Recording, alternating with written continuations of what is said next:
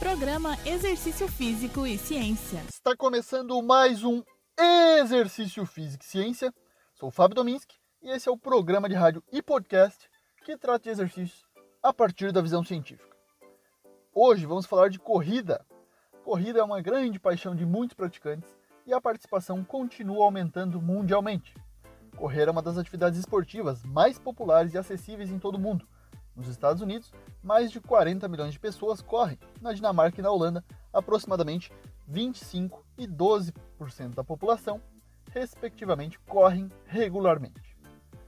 À medida que cresce o número de praticantes, naturalmente, como qualquer prática esportiva, podem surgir lesões decorrentes da atividade. Assim, pesquisadores têm se interessado no tema. E hoje eu tenho o prazer de conversar com um grande pesquisador na área, que é o professor Danilo de Oliveira Silva, que é doutor em fisioterapia e atualmente está na Austrália. Então hoje temos uma conexão internacional no nosso exercício físico e ciência. Danilo trabalha como pesquisador na Universidade La Trobe, em Melbourne. E, assim como eu, é apaixonado por levar a ciência para a prática. Ele é um cara que produz muito conhecimento científico. Hoje vamos tentar fazer um pouco de divulgação da ciência, pois ele vai nos falar sobre as diferenças entre correr descalço e de tênis, abordando a partir de evidências qual a melhor opção para prevenção de lesões em corredores. Seja bem-vindo ao Exercício Físico e Ciência, professor Danilo. Muito obrigado por aceitar o convite. Oi, Fábio, tudo bem? Imagina, eu que agradeço o convite. É sempre um prazer contribuir para a disseminação do conhecimento científico, ainda mais falando sobre um tópico tão interessante como a corrida. Mas falar sobre prevenção de lesão em corredores nem sempre é fácil. Geralmente, um conjunto de fatores e situações acabam levando à lesão e não um fator isolado. Isso torna bastante complexo falar sobre prevenção da corrida. Mas vamos tentar explorar um pouquinho sobre a influência do tipo de calçado nas lesões relacionadas à corrida. Para começar, é interessante a gente saber por que alguns pesquisadores sugerem que as pessoas corram descalças ou com calçados minimalistas. Né? O conceito por trás disso é muito simples. No ponto de vista desses pesquisadores, correr descalço seria mais natural para nós, seres humanos, né? Nós somos gerados assim.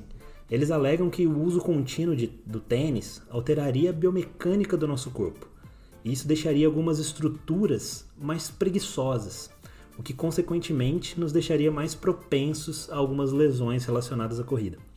Mas por outro lado, outros pesquisadores acreditam que usar tênis é necessário para amortecer o impacto gerado pela corrida e para fornecer um apoio mais adequado para o pé. E, consequentemente, isso melhoraria a biomecânica da corrida. Então, nós temos essas duas linhas de raciocínio. E com isso, um grupo de pesquisadores decidiu fazer um estudo para ver quem estava certo, qual dessas duas teorias. Então, eles pegaram 201 corredores que não tinham nenhuma lesão, e dentre esses corredores, 94 corriam de tênis e 107 corriam descalços. E eles acompanharam esses corredores durante um ano, para ver qual grupo iria desenvolver o maior número de lesões. E os resultados são muito interessantes, porque depois de um ano acompanhando esses dois grupos, os pesquisadores encontraram que não houve diferença nenhuma entre a quantidade de lesões sofridas pelos corredores. Ou seja, após um ano, o número de lesões foi semelhante entre quem correu de tênis e descalço. Porém, quem correu descalço teve mais lesões na superfície plantar e mais lesões na panturrilha, comparado a quem correu de tênis. E quem correu com tênis teve mais lesões no joelho e quadril, comparado a quem correu descalço. Então esse estudo ele ajuda a responder a pergunta inicial que você fez sobre quais são as diferenças entre correr descalço e de tênis, pensando na prevenção de lesão em corredores. E a resposta é simples.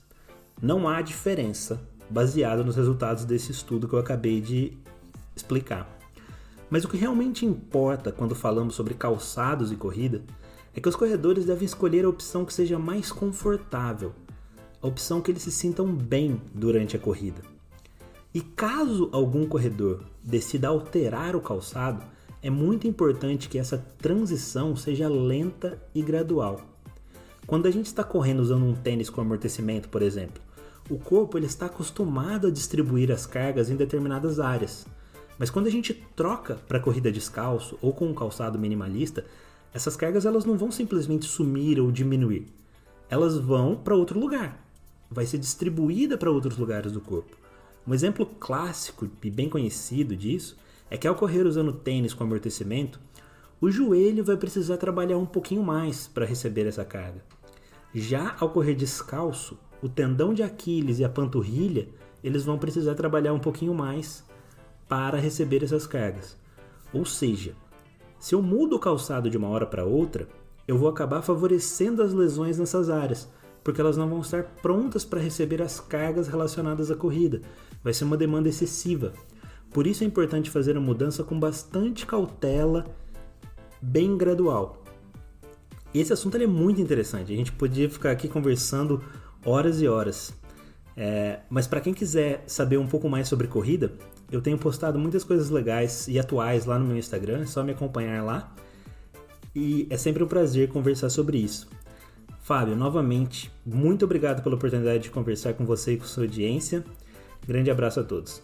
Agradeço a participação do Danilo. Você pode acompanhá-lo para saber mais sobre corrida baseada em ciência em seu Instagram e Twitter, arroba drdanilo Silva.